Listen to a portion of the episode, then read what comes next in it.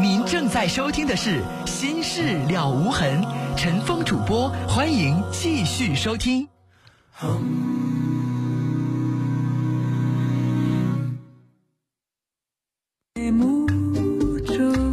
听众朋友，这里是《心事了无痕》节目，欢迎您继续收听，我是主持人陈峰。提醒您，我们节目的网络上的联系方式，喜欢上网的朋友啊，可以首先找到我们节目的论坛，您可以搜索的方式啊，呃，搜索引擎当中直接搜索“陈峰听友俱乐部论坛”。在论坛上，我们提供了四十个 QQ 群啊，还有六个飞信群，我们的听友可以在论坛上互动讨论。另外，陈峰每天都会登录的微博。您可以直接搜索陈峰微博，早晨的晨，风雨的风，或者是新浪微博当中直接搜索 DJ 陈峰，A B C D 的 D，J K 的 J，早晨的晨，风雨的风。来看短信，八七五五的听众啊，总共发了六条短信。他说和男朋友在一起三年了，一个月前分手了，因为男朋友的母亲说我们两个结婚他不会拿一毛钱。当初在一起的时候。当着男朋友的面，他母亲亲口允诺说：“呃，买房子付首付，并且绝对不会亏待我。”没想到现在他们家就会这样对待我。男朋友不知道他母亲会这样对他，然后他母亲接着说：“就这条件，你爱跟我儿子就跟，不跟就拉倒。”我真没想到他母亲会说出那样的话，很失望，并和相爱的男友分了手。男友现在非常恨他母亲，以不回家在抗议着，被他母亲欺骗，又放不下这段感情。我以前是一个很爽朗的女孩，现在患了中度的抑郁症。我想问一下，男朋友家里边该负责任吗？你的意思说你现在得了抑郁症，男朋友家里边该负责任吗？是吧？如果你能够有确切的证据证明你的抑郁症啊跟你男朋友的家里有关系，那你可以起诉。如果你没有办法确切的证明的话，那你就跟人家没有因果关系，女士，这种东西想要认定很复杂，你可以咨询一下心理专家。这位听众也不念尾号了啊，他说：“陈峰哥，我是一同性恋者，爸爸妈妈呀都催我快点结婚，怎么办呢？我自己心里边清楚，我喜欢男人。那这我能有啥好办法啊？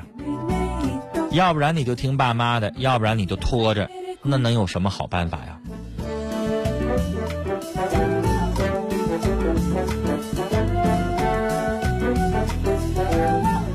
接下来我们来接四号线电话。你好，喂，你好，你好，你说，嗯，主持人你好，你好，首先感谢主任和导播能接听我的电话哈。嗯，我是一个呃离异的女人，嗯，嗯，今年三十一岁，有一个五岁的小孩嗯。呃，离婚那个一年不到一年吧，嗯，嗯，离婚的原因呢，是因为那个之前的我那个先生吧，就是说，嗯，怎么讲呢？实际点讲啊，就是，呃，能力不太够，就是，嗯，不是说那个经济方面，我只是经济方面，嗯，嗯，维持这个家很难，很困难，嗯，我和他，我们俩是，我们俩是白手起家。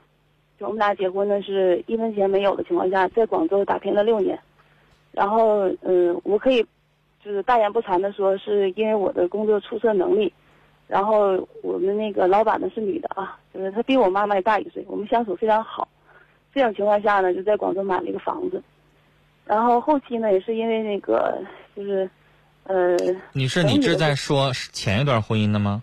啊，是前一段婚姻。你都已经离了，就别提前面的婚姻了，直接说你现在要问我什么？因为你这样唠，对，这样唠太长了啊。我长话短说，就是呃，后来也是因为就是一步步走下坡路吧。嗯。我也很累，就是这个家就是可以说是不是说是他不是付出。从你俩离婚之后说起。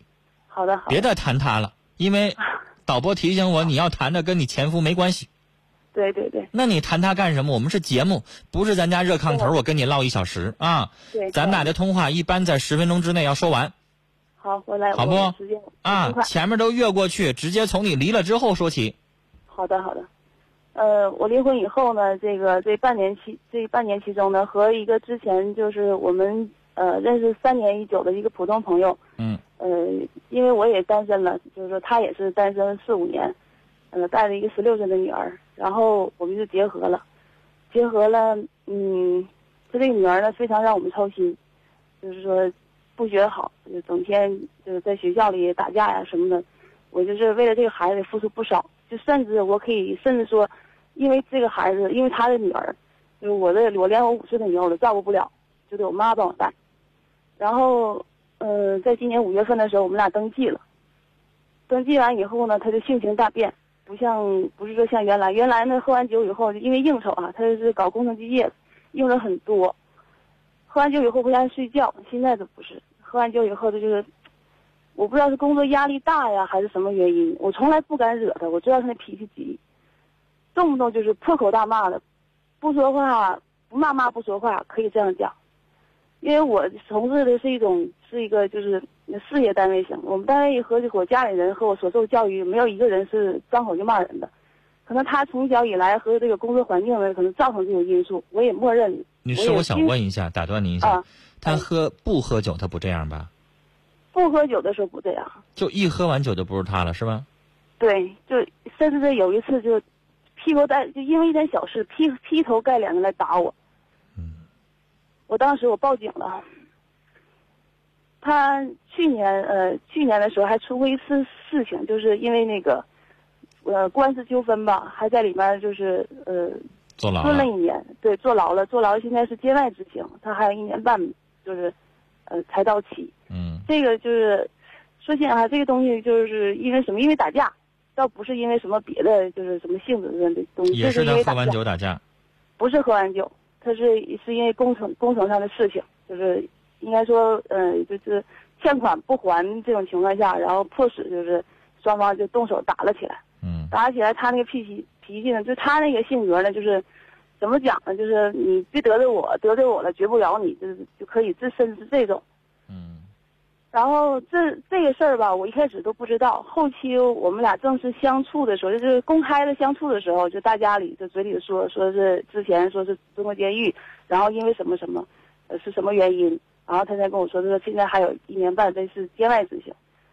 然后那天他动手打完我以后，我就报了警，因为我觉得我很受委屈。不管怎么样，就是我之前婚姻我再不幸福的话，最起码我那先生不骂我，不骂我不打我。然后现在，呃，第一次打完我以后呢，第二天醒酒了，就觉得可能他不对。然后打完我以后还说，嗯，就是已经登记了嘛，离婚吧，就别过了。我说你这样，我说我宁可跟你我自己干过，我自己带孩子干过，我也不可能跟你打得过，因为是他可能感觉我话说的挺狠，可能下定决心，所以说他第二天就态度大转变，就是也赔礼道歉，也也哄你或者怎么样。我当时我非常确实是挺委屈的。然后这一次呢，因为其实这也算是性子问题了，但是我就觉得一个女人吧，已经离婚了，带个孩子不容易，我不想再走出这一步。所以我没有和家人说，谁都没说。然后今天也是发生一件事情，呃，买了我们是现在是买了两套房子，这两套房子呢，有一套房子呢是留给他姑娘的，另一套房子呢是我婆婆买，就是说没有嗯没我们没有举行婚礼的意思。所有房子因为因为他的女儿牵走经历太多，呃。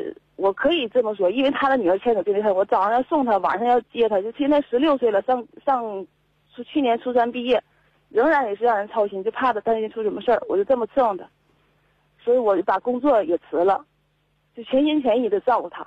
包括他工程忙的时候，晚上，晚上要要要要开槽干嘛的话，我也我也去帮他，细心的去去照顾去呵护他们俩。出去的话，我挺珍惜这段感情的。我也挺敬佩他这个事业能力的，就唯独这一点，我真的是，但是我我已经付出了，我还不想放弃，我挺现在我挺就心里内心挺纠结的，就你可以这么讲。然后今天，呃，因为收拾房子两套房子，我两边都要跑，然后那个工人还给我讲说缺什么东西要我去买，然后这时候因为我已经和单位脱离关系了嘛，这个这劳动协议脱离关系，社保什么的要去自己去跑，单位给我打电话让我去。就是在这个时候，然后那工地还在干活，她呢去和那个她的一个男朋友，呃，陪她男朋友出去买买东西了，我就给他打电话，我说你干嘛呢？他在电话里跟我开玩笑，就故意气我，你管我干嘛呢？我我跟女生在一起呢，我搞五块钱了，怎么怎么样的？我当时说心里话，我确实心情特别急躁，因为这么多事都积压在我这儿，然后我就在电话里我就跟他吵了，我也说脏话了，包括那个工跟前的工人呢，也知道我在跟他们通电话，可能我也知道，因为我没给他在外面有留留面子嘛。然后今天晚上喝了很多酒。和朋友喝了很多酒，我们是一在一起吃的饭。等回来以后，然后他先下的车，等我和他的女儿下车上楼的时候，他也没在家，到现在也没回来，电话一直处在关机的状态。我说，我就想问问，是不是我哪一点做错了？我是不是以后还有哪一点要改？女士，你今天晚上骂完他，然后你们俩又在一起吃饭，这个过程，这个这个事事情是在今天。下午的时候啊，那晚上你们又在一起吃饭，这事儿谈开了吗？呃，因为饭桌很多人嘛，他也在，他也，他也，他也说，他说，他说这是第一次，呃，说你意思就是说你骂我三天三天不打上房揭瓦，这这女人怎么怎么样？然后因为朋友很多人在场嘛，我就一笑而过，我什么话我都没有说，那个我也没跟他说说因为什么原因，他不他他那个脾气性格，他也不听你说，嗯。好我现在很担心他，因为喝很多酒，我不知道他血压还高，心脏还不好。女士，来，我说一些话。嗯。你的第一任丈夫那一块儿，我没让你说完，但是我大概心里边知道了，你觉得他能力、经济能力不够。对。第二任丈夫经济能力很够，但是你要明白，他毕竟比你大一些，他经历过的事情也多，他得到了他现在的事业不是偶然的，明白吗？明白。他可能在单位也好，是一个头头。然后呢，他有他自己的养成的风格。是。嗯，他性格要比较强势一些。嗯。因为女士，你要跟这样的人在一起，你得是小女人，明白吗？我有的时候在节目当中说，就比如说，给那大款当二奶的女人，有的时候她也不容易。有那么好伺候吗？人把钱花到你的身上，然后就那么好伺候吗？也没那么容易。那你说我不是在说你啊？你跟这样的男人在一起，你也要打听打听他前妻为什么跟他离的，有没有就是因为受不够受够了他的这个臭脾气？我现在才知道，我今天跟他女儿谈，我说，我说琪琪，我说我说我说姑娘，我说那个，我说你爸和你妈之前吵架吗？他说吵。我说这经常吵吗？他说三天两天就吵。我说那吵架动过手吗？他说动过手，因为我跟你讲，因为因为是这样，我们俩刚开始就正式处，就是正式公开处的相处的时候，我为什么说他非常好呢？他亲口当着很多人面这样就对着我说，说的能举起手打一个女人的男人不像男人。然后说心里话，然后现在是什么社会了，哪有动再有家庭暴力这种情况，就简直是奇闻，我就一点都不敢相信。所以说我一直都比较相信他。比较相信他。你是不是奇闻？你可能听我节目太少。我告诉你，在我们节目当中，打媳妇儿拿烧火棍把媳妇儿大腿打粉碎性骨折的，我告诉你都不少，都有。那可不是奇闻。女士，你当时你就应该做好心理准备。你丈夫毕竟因为打人，他坐过牢一年。你说他现在他还在受人监视呢。你认为这样的人脾气能好吗？他没有暴力倾向，他打人，他坐牢。什么样的人坐牢啊？什么样的人因为打架坐牢？而且女士，我还特意问你了，他是酒后打架，一时没忍住还是什么？你说他没喝酒的时候打的架，那能一样吗？酒后一时没忍住，我理解；没喝酒之前就打架就坐牢了，那什么样的人他脾气能好吗？你早就应该有这个想法。女士，我要批评你。你做好心理准备。嗯。你第一任丈夫没钱，条件不行。对。我认为你最相中的这一任丈夫，就是因为他有钱。但女士，我认为你这样的想法，这个出发点就不太对。你因为他条件好，你因为他能力好，你忽略了他其他的东西。你太天真了。人无完人。女士，这个男人他是能挣钱。他心情好的时候对你也不错，他能给你非常非常丰足的这个物质生活，但是他的缺点是你前任丈夫，你刚才亲口说了，你前任丈夫是没有的。对，你前任丈夫除了钱上不行以外，可能对你你还觉得你挑不出来这些东西。那女士，人和人就是不一样的，这就是有优点有缺点，你能不能受得了呢？我想告诉你，如果你让我教你什么招，让你丈夫把他的脾气、把他的暴力倾向、把他的这些东西全改了，我告诉你，女士做不到，也不可能。他多大年纪了？他活了三四十年了，是吧？对，三十七岁。三四十年过来了，这个脾气养成了，你认为我能有什么灵丹妙药让他吃完了之后他能改吗？或者说是女士，我能教你说他发起脾气来，他硬的时候，你跟他还硬，你比他还倔。然后你让他软下去，可能吗？不可能，他不是那样人，他要是那样人，他前妻也不会跟他离婚，明白吗？明白。那女士，你要接受他的经济能力，那你也要接受他的强势，他就是这号人。你说能不能我把他改造一下啊？让他有些事情听我的，让他别那么蛮不讲理啊？女士，我觉得你现在已经很了解他了，你觉得你可能能改变他那个强势的性格吗？我觉得你可能改变不了，而且女士，我还要再跟你说一句你以前没有认识到的话。嗯。只有这样的人，他能挣着钱。你明白吗？你得服他。明白。他有魄力，他有勇气，他肯定就强势。你让那种像面瓜一样的男人，他也没有那样的本事，他也挣不来钱。所以，女士，那这样的男人他就有这样的缺点。只不过有的人能挣钱，但他也强势，但可能回来的时候。跟媳妇儿在一起的时候稍微注意一些，你丈夫他不注意。你唯一这么一次跟他吵架，是你主动吵他，你骂了他，你瞅瞅他的反应。他觉得你上房揭瓦了，他觉得反了教了，对，他觉得你这个媳妇儿不行了，他觉得你犯了严重的错误，对，你还怎么让他改啊？所以，女士摆在你面前的只有两条路：要么你第二次离婚，你受不了他这个臭毛病，钱我不要了。但是我忍不了你这臭毛病，我对你这么好了，你把我当奴隶一样的那么去对待，我受不了。你可以离婚。二一个，如果你不离婚的话，女士，那你只能学会忍受。你自己想，没有人能改变他的性格。我也一直在忍。你现在忍的还不够，如果你想跟他白头到老的话，你现在忍的才哪到哪啊？他以后可能会打你的，以后可能他骂你的时候，你还不能还嘴儿。你要还嘴儿的话，他又得觉得你不怎么地了。这就是你要忍的。你现在才是万里长征第一步，以后有的是呢。他今天晚上为什么关机啊？他在惩罚你，他不想搭理你，他想让你一个人消停一段时间。他就是这么想的。所以，女士，我跟你聊了这么多，你要思考，你要过，你就得忍；你要忍不了，那你就离婚。没办法，谁让你摊着这么样一位呢？跟你聊到这儿了，再见。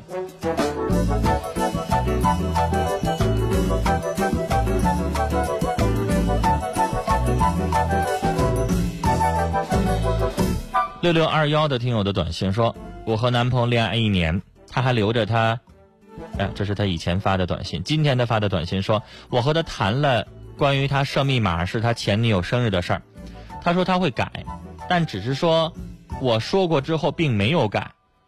你说我介意的太多了吗？”我给大家补充一下，怎么回事呢？是她跟她男朋友恋爱一年了，他还留着他前女友给他的东西，空间里的心情都是关于他前女友的，连他所有的密码都是他前女友的生日的。我当时心里边很难过。女孩这么办吧，你从此现在把你所有的密码全改成你前男友的，你看他怎么样？如果他不介意，那你们就这么着；如果他介意的话，让他先改。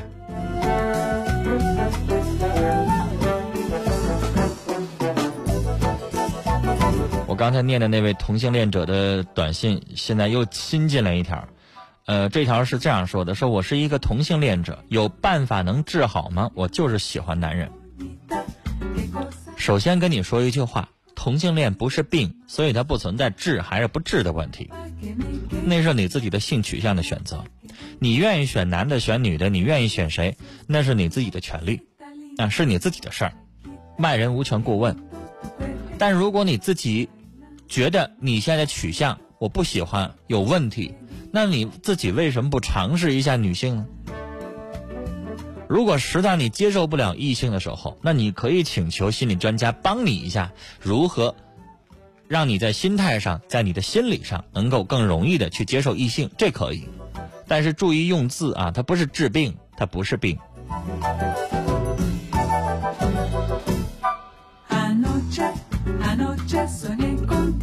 对于刚才这位女士，大家的见解也是应该怎么形容呢？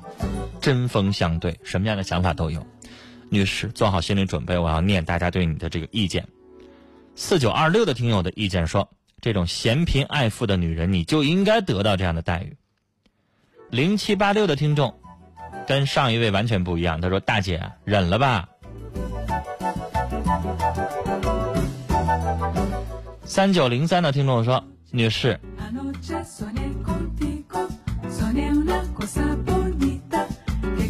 尽管你前夫经济条件不好，但是我觉得也比现在这位强。五六五九的听众说：“女士啊，你这样的女人太可恨，这就是下场啊！如果你继续跟他在一起，你的下场会很悲哀。”八五八五的听众说：“女士，你活得太累了。”三幺五七的听众说：“女士，我听明白了，你和你前夫没离，你就和他有关系了，你自找的。”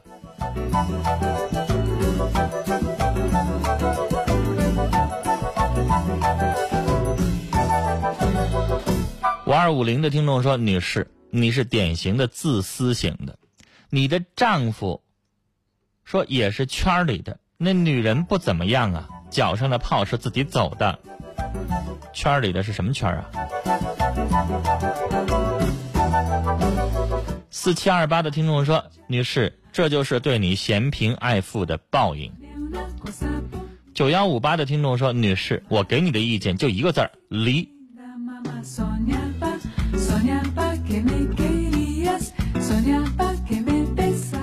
幺二二六的听众说：“女士，我看你就是为了钱，你这不是为了钱不要命吗？”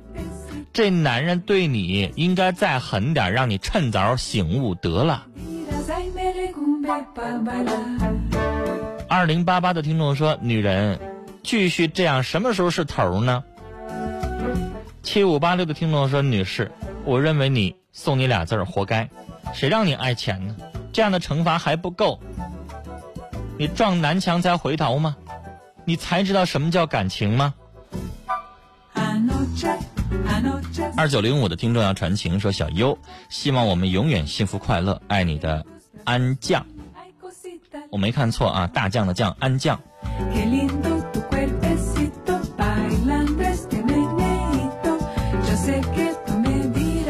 零三二五的听众说：“我和丈夫分居两年了，我想离婚，不在一起怎么办理离婚手续呢？如果你们两个人不在一起的话啊。”原则上，你们两个人在哪儿办的登记手续，就应该在哪儿起诉。但如果不方便的话，按理来说，在你们两个人生活的任意一个城市都可以申请诉讼手续，啊，或者说是，你们俩不去提醒诉讼离婚，你们两个人上民政局去签署一个离婚协议，领了领了这个离婚证，照样生效，成本费大概在三十九块钱左右，也可以。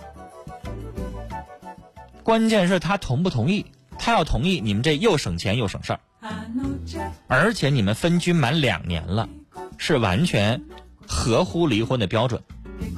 婚姻法有其中的一条，分居满两年了，确实感情破裂了，是可以判决离婚的。好了，时间的关系，今晚的节目到这里就结束了，感谢您的收听，再会。